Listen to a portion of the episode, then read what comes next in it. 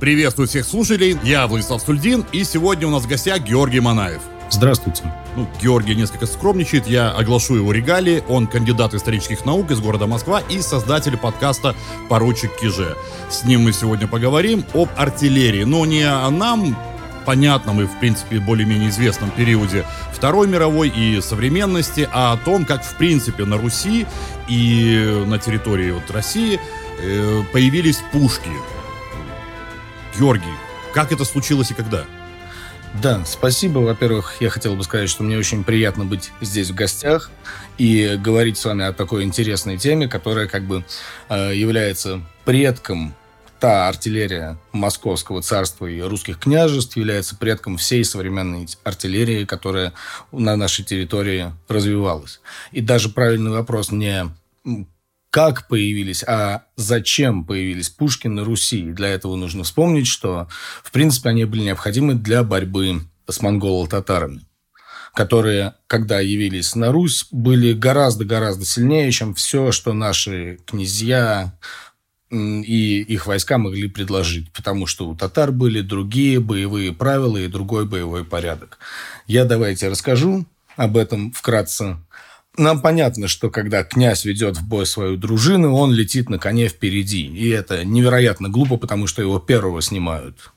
И дружина, в общем, остается без главы. А у монголо-татар их полководцы находились за войском и управляли своими боевыми порядками с помощью сигналов дымовых и звуковых. То есть они практически никогда не погибали на поле битвы и руководили ордами своих солдат.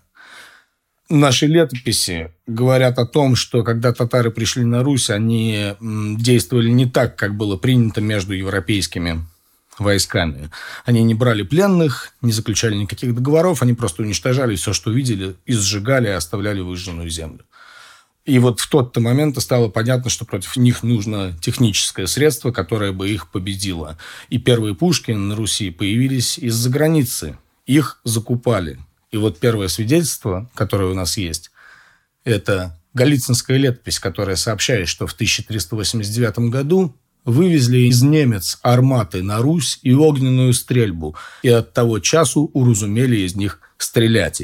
Вот так вот появилась первая пушка на Руси. А это какие года примерно?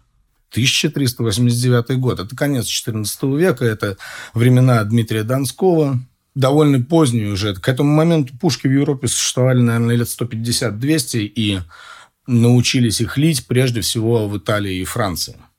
И вот мне любопытно, а как кардинально изменили пушки обстановку на поле боя именно против татар? Потому что, насколько я помню, они применяли активно лучников, вот их застрельщиков своих и так далее. И, ну вот, как кардинально поменялась, э, поменялась ли кардинально ситуация на поле боя с, с началом применения артиллерии? Ну, как бы, конечно, да, для этого она и была использована и закуплена, но есть некоторые особенности, о которых мы скажем даже, наверное, не сейчас, а в процессе рассказа. Но прежде всего ответ на главный вопрос. Что делали с пушками против татар, которые конница в основном, да, и стрелять из больших пушек ядром одним по каким-то всадникам, ну, нескольких человек, конечно, получится снять.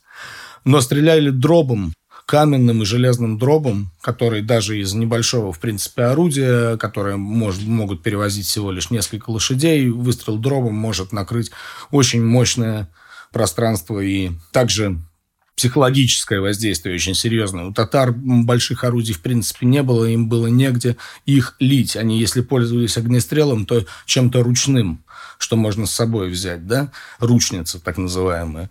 И поэтому первые пушки против татар как раз они были затинными орудиями, ну, за тыном, да, за стеной, крепостное орудие. И вот это был дробный бой с кучей крови, э, травм совершенно разнообразных всем, кто попадал там в поле действия дроба. И да, это было очень эффективно. Но довольно быстро уже началось применение и покупка и больших орудий, которые мы сейчас называем бомбардами. Это такое собирательное название, в общем-то, всех первых артиллерийских орудий крупного калибра, которые сначала стреляли каменными, а потом чугунными ядрами. И, в общем, они действовали по принципу гаубицы. Это первый вариант, когда просто забрасывается сверху да, город. внутрь города горящие ядра, например, обмазанные там горючим составом из пороха и нефти. А второе – это прям, удары прямой наводкой, практически настильная стрельба, но э, по крепостным стенам, чтобы их уничтожить. Вот так использовались как бы первые иностранные орудия на Руси. Конечно, они стали использоваться постепенно и друг против друга русскими князьями, потому что освобождение от Иго – это была и междуусобная война тоже. То есть, ну, первые, э, первые орудия, они закупались, как ты рассказал, угу. а, но начали ли их делать, вот, собственно говоря, на Руси, и если начали, то каким образом это ну, технологически производилось? Конечно, русские сразу пытались все копировать, разумеется. Но нужно тут уточнить, что Э, первые пушки, как, я думаю, и у арабов, и в Китае, и в Европе, сначала они были не литые, они были кованые. И это довольно интересно, как это выглядело. Грубо говоря, бревно, ну, цилиндр деревянный, обкладывали полосами металла, после чего обматывали их полосами металла. Получается вот такой вот как бы крест-накрест, перпендикулярные покрытия. Все это ковалось по возможности. И затем выжигали деревянный сердечник. Получалось, ну, как бы, как бы если бы мы собрали пушку из э, соломы или там макароны обмотали нитками, и вот внутри у нас отверстие. То есть это, конечно, очень малоэффективное со всех сторон орудие, которое может взорваться, его может э, раскурочить, ядро может пойти совершенно в другую сторону, и, в общем, вся команда, разряд так называемый, который у орудия находится, это будут трупы. И первые иностранные пушки, которые к нам завозились, они с высокой вероятностью были и такими тоже. Поэтому понятно было, что нужно начинать лить. И лить нужно начинать самим. И вот с этим была огромная проблема. У нас больше ста лет вот с момента появления пушек первых там в 1380-х годах и до конца 15-го, следующего века, у нас пушки так и не лили, потому что не было денег на приглашение такого уровня мастеров из-за границы. И первым человеком, у которого деньги нашлись, был Иван Великий, Иван III, первый великий князь московский, который просто объединив вокруг Москвы кучу княжеств и высасывая из них их средства, аккумулировал у себя это в руках и смог купить очень дорогого инженера в Европе. Этого инженера звали в нашей историографии, его зовут Аристотель Фиараванти. Ну, Аристотель – это его прозвище, так называли всех архитекторов-мастеров. В 1475 году наш посол Семен Толбузин отправился в Европу и нашел этого человека, который был уже очень пожилым. Ему тогда было на тот момент я думаю, около 70 лет, что для 15 века, ну, серьезнейший возраст. Он дожил таких лет, потому что он был очень богатым, он занимался, например, такими вещами, ну, перенести мост с места на место, передвинуть башню или церковь передвинуть с помощью инженерного своего гения. Толбузин ему предложил 10 рублей в месяц зарплату в московском государстве. Это даже не с чем сравнить на, на тот момент. 10 рублей в год не все получали у нас. И то есть ему в Европе никогда бы таких денег никто бы не предложил. Он был вынужден согласиться, взял сына и приехал в Москву. Вот это был человек, который научил русских лить пушки. И он же построил, как мы знаем, Успенский собор, обучив русских технику приготовления кирпича совершенно новой. И при нем вот появилась первая пушечная изба.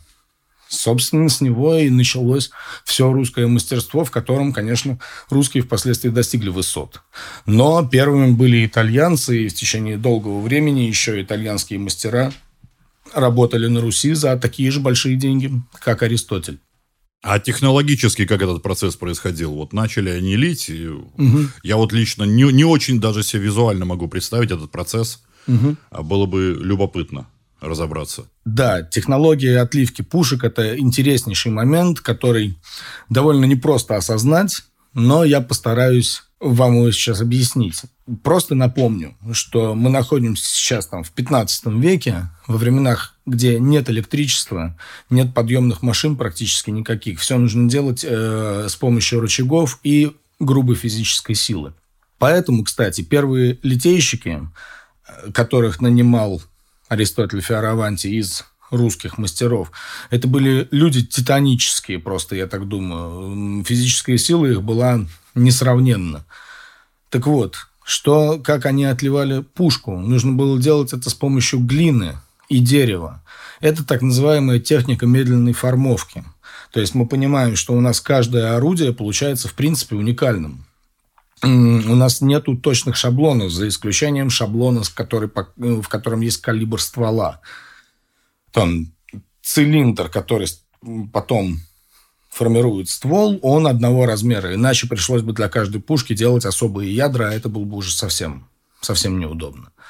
Ну, в общем, самым коротким образом, чтобы не утомить наших слушателей, можно рассказать, что изготовление любой пушки начиналось с деревянного стержня, которые обматывали канатом и покрывали глиной, а глину воском. И вот у нас форма пушки.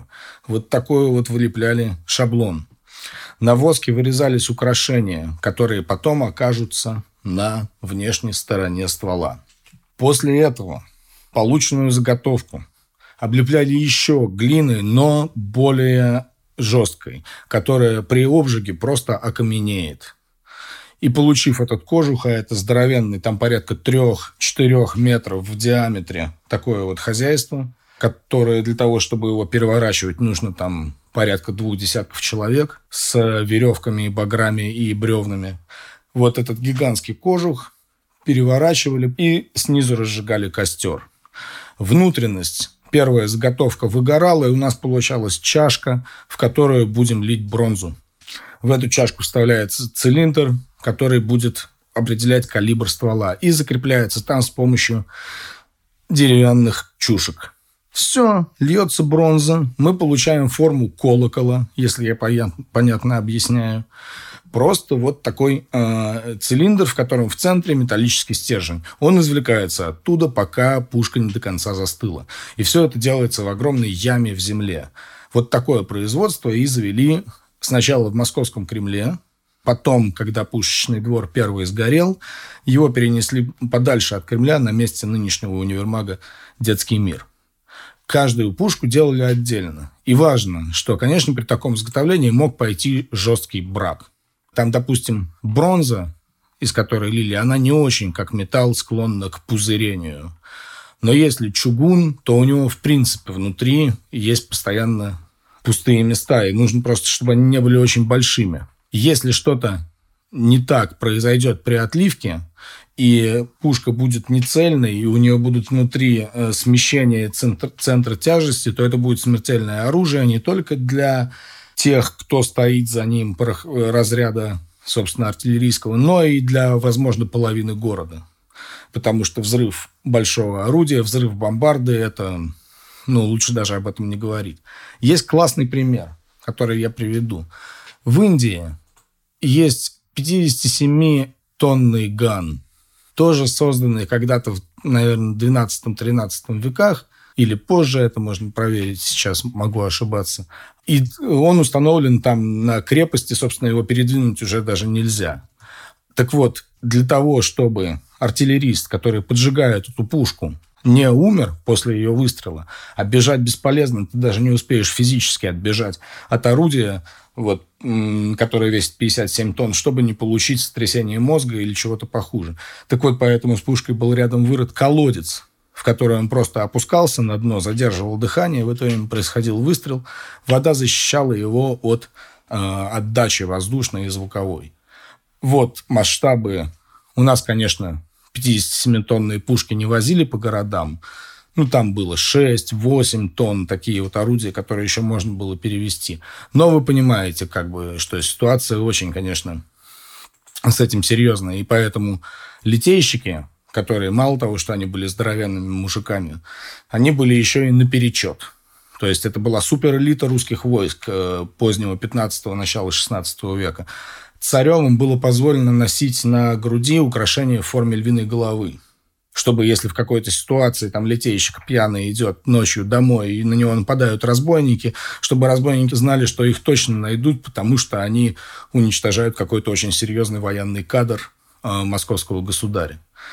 То есть, ну вот так вот можно рассказать о литье пушек, однако А, вот э, впоследствии на моем собственном подкасте «Поручик Киже» у нас будет отдельный выпуск про артиллерию, где я это все еще раз повторю и, возможно, более подробно, потому что сейчас я не хотел бы прям супер много времени занимать.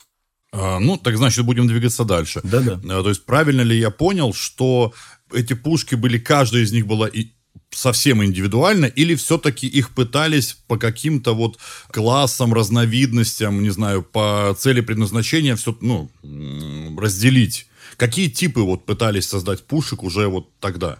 А, ну, надо сказать, что стандартизацию да, э, первую, вообще начали заводить только очень поздно, это 17 столетие, и ей тоже занимались сначала иностранные инженеры.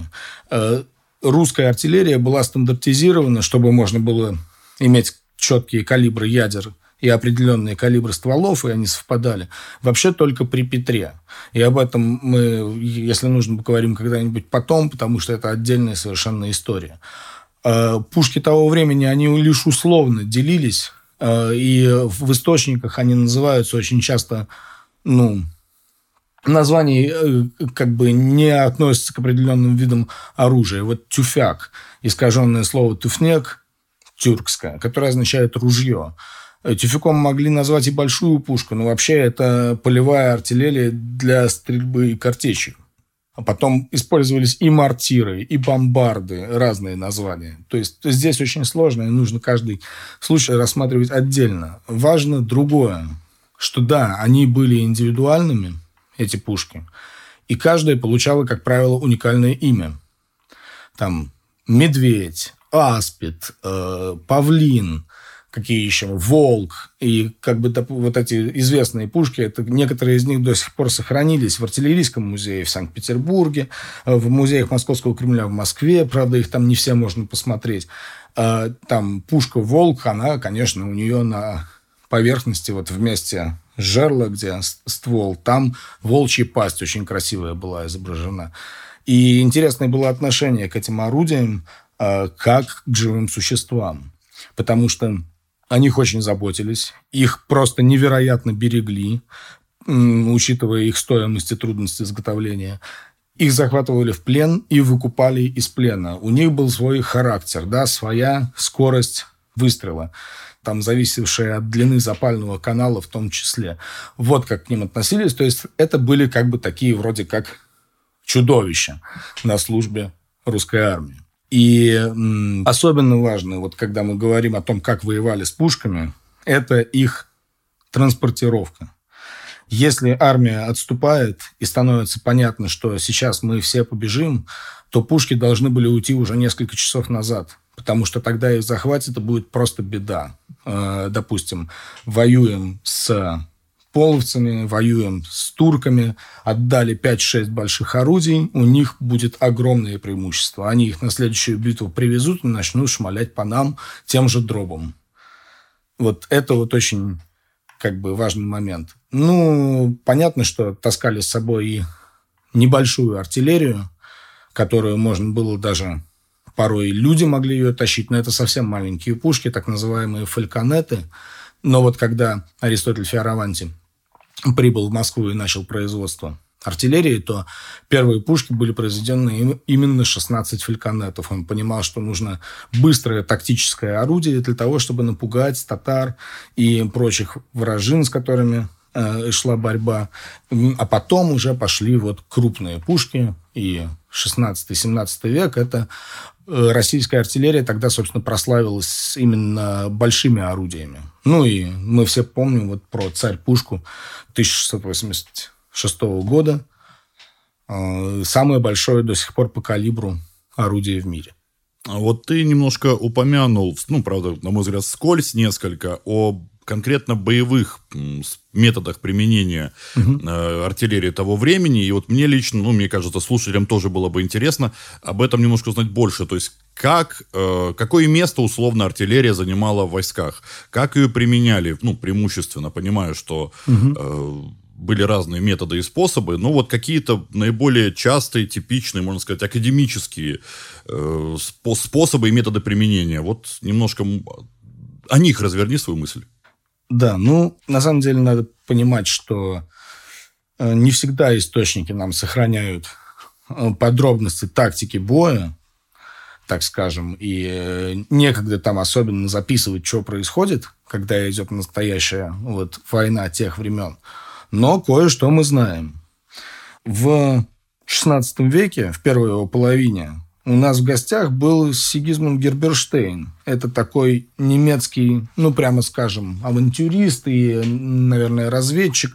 В общем, он оставил большие воспоминания, не все в них правда, но он у него есть такие слова. «Московиты не умеют и не могут пользоваться этими ядрами в сражении, так как у них все основано на быстроте не знают опасности от пушек или, говоря вернее, их употребления. Я хочу сказать, что они не знают, когда надо пускать в дело большие орудия, которыми разрушаются стены, или меньшие, которыми прорывается строй врагов и останавливается их натиск. То есть, что мы здесь прочли? Что как минимум Герберштейн делит московские орудия на крепостные и полевые. Да? А потом он говорит, все у них основано на быстроте не знают употребления пушек. Вот, это очень интересная подробность, что он имеет в виду, я постараюсь сейчас показать. И чему научил а, русских пушкарей и военных тот же Фиараванти. Русские думали, что если пушка, то это сейчас как вот далеко, как стрельнем из нее и всех положим. И не было понятия о баллистике картечи что ну, нужно соотносить вес заряда с количеством пороха, калибром ствола и требуемой дальности стрельбы, а также иметь в виду отдачу и качество лафета. Какой лафет вообще и есть ли он?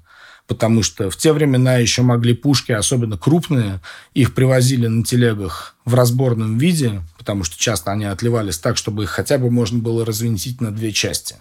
Казенную и ствол. И врывали в землю, чтобы земля принимала на себя отдачу. В общем, все это нужно было учитывать для того, чтобы понять, куда мы будем бить. Какая проблема была у русских э, солдат, русских военных? Они стреляли слишком рано. И вот, допустим, бежит на вас татарская конница, и очень страшно, потому что вы уже знаете, что будет, если она добежит. Сейчас всех порубит просто в кашу. И никто, вероятно, не спасется. А у вас стоит разряд там 5 или 6 орудий против них в поле. Ну и, конечно, хочется скорее выстрелить. И бежать потому что очень страшно, и это все непривычно до сих пор. Но есть вот иностранец какой-то, приглашенный специально начальством, и он стоит и запрещает стрелять. Он говорит, нет, жди, подожди еще, еще ближе их подпусти, еще. Кто-то уже побежал от орудия, допустим, там. Но подпускаем их ближе, когда до них остается 10 там 20 метров, пли, и нет никакой татарской конницы, потому что понятно, что картечь пошла сначала снизу, и потом она пойдет вверх и пройдет над их головами, если они будут слишком далеко. То есть вот таким вот вещам приходилось еще учить.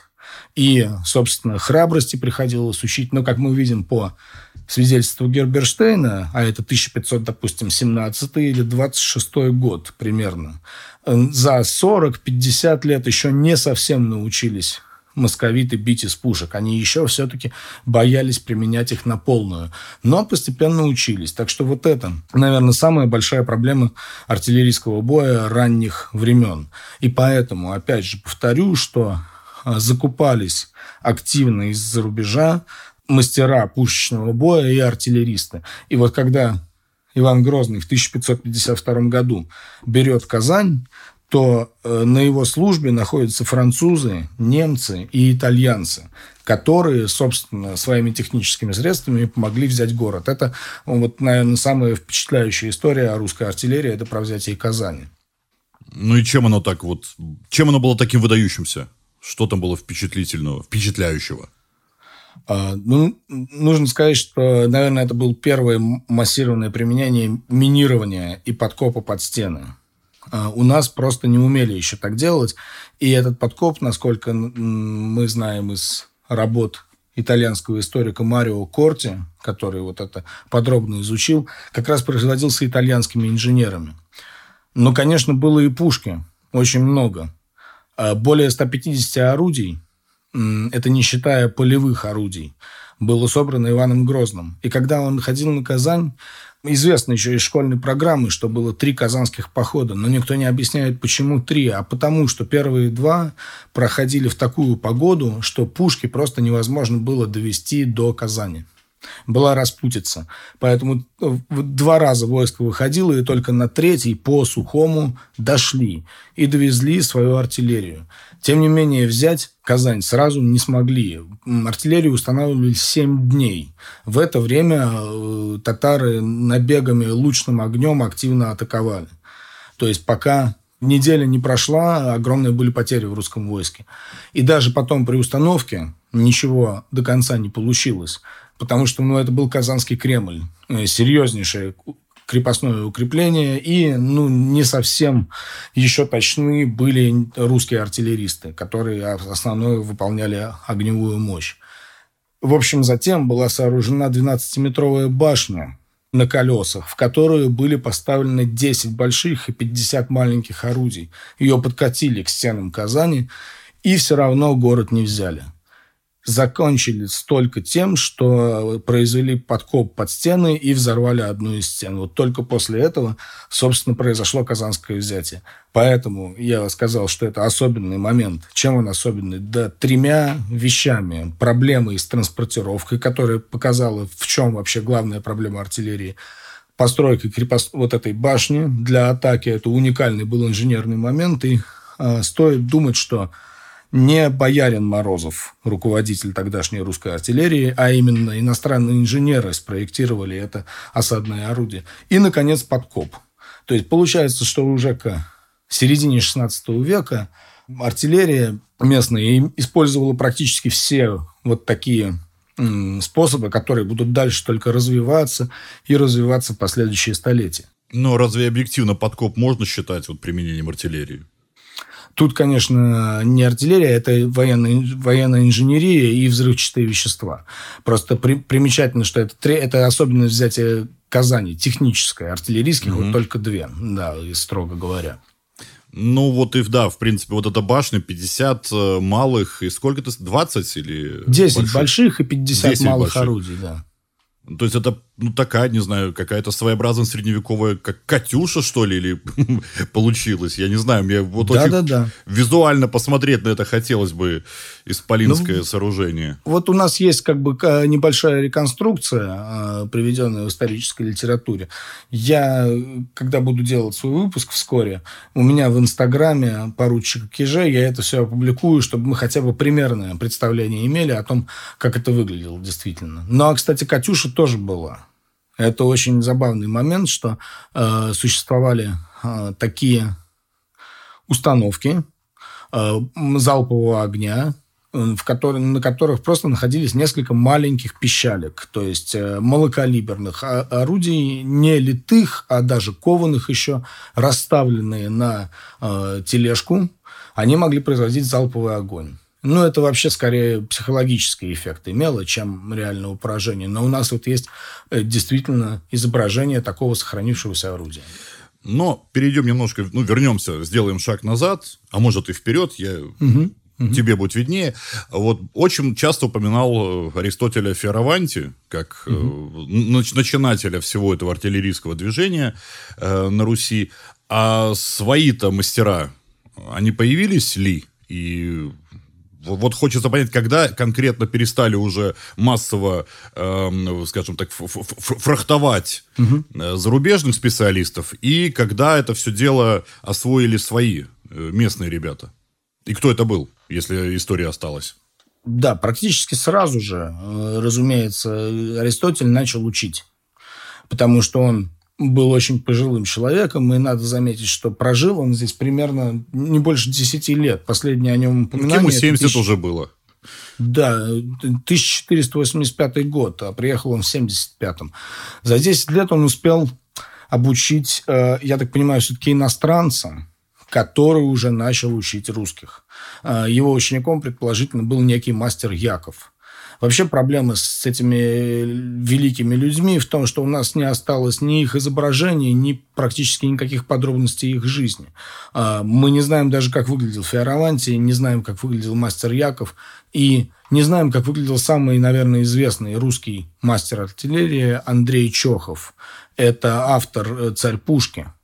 А, и человек, который помимо нее создал еще я думаю, десятки орудий, а, причем уже таких вполне по-европейски бы сейчас, мы бы сказали, выглядящих. Так сразу и не скажешь, что это 17 столетие. Э, поэтому э, как бы множество этих вещей было переплавлено, надо сказать, на новые пушки при Петре Великом, но ряд орудий даже он приказал сохранить не потому, что они стреляли эффективно на тот момент, но потому что это история русской артиллерии. Вот, поэтому Чехов это на, на, на самом деле наиболее известный из наших мастеров. Примечательно, что он даже имеет фамилию. То есть в 17 столетии иметь фамилию мог только боярин и э, там какие-то вот очень высокого уровня знать имела фамилия, а ему была фамилия присвоена. Э, соответственно, мы понимаем, что это был человек очень большого инженерного таланта. Изначально он не был знатным человеком по происхождению, он был просто великим мастером. Ну, надо сказать, что перечисление других мастеров, она большой погоды не сделает, потому что они остались нам только по именам, фактически. А, где-то эти имена сохранились на самих орудиях, но чаще всего только в документах. Но, безусловно, нужно понимать, что э, у Чохова у того же было много учеников. Однако довольно быстро, в 17 столетии, на Руси снова появились иностранцы, которые взяли в руки производство артиллерии. И э, была такая как бы иностранная компания, группа Виниуса, Марселиса, Аккемы. Это было три э, купца. Это Голландия и Германия. Там Питер Марселис был из Гамбурга, которые приехали сюда и получили у первых Романовых, у русского правительства концессию на производство э, артиллерийских орудий. И вот они, собственно, разместили заводы на реке Тулице рядом с Тулой. И так была основана Тульская крупное производство артиллерии. Ну а дальше получилось, как обычно. Они поругались между собой в конце концов. Поработали несколько лет, и э, уже там в 1640-х годах между ними начались разборки. Они боролись за жалованную грамоту, собственно, от царя на право это, этого производства. Представьте себе, какие фантастические деньги по европейским меркам они получали здесь за производство тяжелой артиллерии. Ну, так они и не договорились по-человечески. И, видя их скандал, русский царь, это уже был к тому моменту Алексей Михайлович, молодой, а молодой он был ох лихой и быстро разбирался со всем. Он говорит, да тогда мы просто отбираем у вас ваше производство, ребят, давайте отсюда. Вот, и передаем их в управление, собственно, боярству своему собственному. И боярин Пушкин, возможно, дальний родственник поэта, дальний предок, руководил тогда вот этими тульскими заводами. Но это привело к определенному кризису. Потому что видимо, довольно быстро деградировали русские мастера, не имея заказов, пока заказы были у иностранцев, но это мое предположение. В общем, что мы понимаем, это то, что в позднем 17 столетии в России было очень много пушек, и они были старые. И новое производство было как-то не очень хорошо шло потому что продолжались, видимо, разборки за тульские заводы, иностранные купцы возвращались и пытались их снова выкупить. В общем, в 17 веке был такой определенный артиллерийский кризис. То есть я, это я все отвечаю на вопрос о том, как было с русскими мастерами. Мастера были, но вот из-за желания делать все на европейском уровне и с помощью европейских технологий, у нас возник снова артиллерийский кризис в позднем 17 веке. Но с этим уже предстояло разбираться Петру Алексеевичу. И вот да, тут сразу напрашиваются два вопроса, потому что Петр Первый и э, всплывал у нас э, и ранее в разговоре, в твоем рассказе, вернее, угу. э, потому что упоминал, то есть, что началась стандартизация калибров как раз. Угу. То есть, это, я считаю, очень важный шаг, э, вероятно, в развитии артиллерии, ну, в принципе, орудий. Э, и, собственно говоря, вот про кризис ты вот сейчас таких вот заманух закинул, и хочется про него подробнее узнать. И, то есть, и мне кажется, что с одной стороны, вроде как э, из предыдущего рассказа следует, что вроде как наоборот все стало хорошо, потому что появились стандарты, а с другой стороны, вот ты анонсировал серьезный кризис. Как-то хочется поподробнее про это. Да, ну тут все, все довольно просто. Ничего не бывает никогда хорошо, и никогда ничего не бывает плохо. Это история, а история – это деятельность самых настоящих людей, э, не картинок, не схем, и мы не можем говорить, что вот этот был хороший, дескать, Чохов там, а пришел Петр Марселис, он такой плохой. А потом пришел Петр Алексеевич, он такой хороший. Да все они были, в общем-то. Каждый был, преследовал свои цели. И э, артиллерийский кризис э, и остановка нормального производства. Это в том числе происходило и потому, что вообще к тому времени европейские армии уже очень серьезно технически были развиты. Снова европейская полевая артиллерия вышла сильно вперед русской потому что у нас продолжалось производство вот этих тяжелых крепостных орудий, а татары как бы были уже побеждены, и э, пошла совершенно другая война, тактическая война, война с полками нового европейского строя, появились полевые стратегии и тактики, в общем, все начало меняться. А за счет того, что как раз в это время при Алексее Михайловиче была политика жесткого традиционализма, политика закрытия границ в том числе. Там Алексей Михайлович запрещал э, простым, условно говоря, людям из знати читать иностранную литературу. Преследовал э, азартные игры, тоже иностранные. Очень жестко относился к, оде... к тому, что кто-то носил европейскую одежду, там кафтаны венгерские, например. А, то есть были проблемы, и нужно было реформировать армию. Это тоже был фактор того, что не очень хорошо развивалась артиллерия. Так что это все комплексный такой момент. С другой стороны, именно в это время появляются, собственно, иностранцы снова, которые начинают готовить русские войска к тому, чтобы перейти в 18 век. Потому что, ну, мы там знаем, что Петр общался с генералом Патриком Гордоном. Это был его учитель э, в военном деле. Но когда он с ним познакомился, Петру было еще, он был еще тинейджер, а генералу Патрику Гордону было 54 года. То есть он уже давно здесь служил.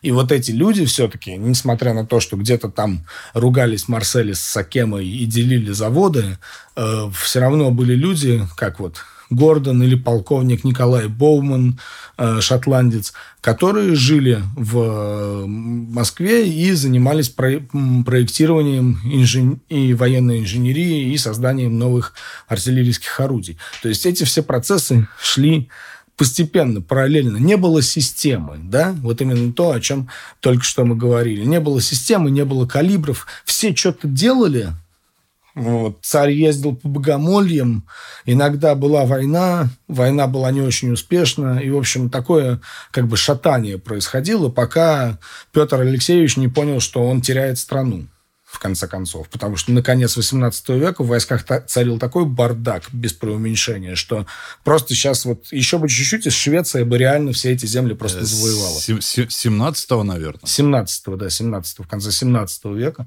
Вот, еще бы чуть-чуть, и Швеция просто захватила бы все близлежащие земли от себя к востоку. Собственно, против этого и было, были направлены военные реформы. Вот. А когда-то, мы, вот, мы сейчас уже уехали далеко э, в поздний 17 к Петру, но нужно помнить, что важность артиллерии тех времен, о которых мы поговорили, была именно в том, что в конце концов татар удалось победить как предполагают современные исследования, именно с помощью артиллерии. вот я напомню, что начали мы с того, что боролись против монгольского нашествия. Да? Монгольское нашествие победили, как мы знаем, в 1480 году на, в результате вот этой военной операции, которая известна как «Стояние на реке Угре». Соответственно, там с высокой вероятностью был либо сам Аристотель, либо его прямые подчиненные. Потому что татарская конница, конечно, не имела никаких проблем с переходом любой реки. Там были броды, и у них были техники, которые позволяли им наводить мосты. Но московский князь привез туда пушечный разряд, там, скажем, в 10-12 орудий, и расставил их по самым важным переправам. Пока они переправлялись, от них бы не осталось ничего, потому что контролировалось это все иностранными артиллеристами. И, в общем, они, они знали, как стрелять из пушек быстро, как э, организовать подачу пороха и ядер так, чтобы их можно было быстро перезаряжать. В общем, считается сейчас, вот пришли к консенсусу, что именно артиллерия тех времен и позволила Ивану Третьему остановить, э, прекратить вот эти прямые даннические отношения с татарами. То есть история там более 200-летнее развитие ранней артиллерии, она привела к победе этого принципа. Правильно придумали начать покупать за границей пушки. Именно это, в конце концов, помогло избавиться от татарского ига. Ну да, нас как-то так прошурнуло очень хорошо. Э, с 13 по 17 века, и ты неоднократно упоминал, что э, у себя в подкасте ты планируешь гораздо более развернуто об этом поговорить, и в принципе, я думаю, можешь сейчас немножко для слушателей порекламировать свой подкаст, и тем, кто интересно, безусловно, придет и подпишется, и мне кажется, уже можно в целом прощаться. Ну, тебе слово. Да, спасибо большое. Конечно, я хотел бы сказать несколько слов – об этом. Снова, мне очень приятно вот говорить для вашей аудитории, для людей, которые, может, меня слышат в первый раз. И э, я еще раз представлю, зовут меня Георгий Манаев, а подкаст называется «Поручик Киже». И он выходит э, на разных платформах, вы можете где угодно найти. Тут э, в чем наши сегодняшние встречи? Я сегодня прям пригрузил вас и фамилиями, и данными, чтобы показать, что, в принципе, очень много интересного, каждую из тем можно развить. У меня подкаст более такой пространный, и э, он рассказывает не только о военных делах, а даже гораздо больше об истории русского быта в прошлом. И я всегда стараюсь рассказывать о том, чего нет в учебниках, то есть о том, что мы вот до сих пор не понимаем, да, вот как сейчас про э, стояние на Угре и про артиллерию. Я думаю, немногие знали о том, какую роль там сыграл в этом процессе Аристотель и его команда, условно говоря. Вот для того, чтобы об этом поговорить, заходите ко мне. Этот выпуск, да, будет э, у меня первый в новом сезоне про русскую пушку более подробный, а дальше там увидим вот, и я буду очень рад новым слушателям. И надеюсь, ребята, что вы меня тоже через какое-то время, когда этот выпуск отлежится, а, возможно, пригласите поговорить либо о Петровской артиллерии, либо о чем-то еще, что будет нам всем интересно и понятно.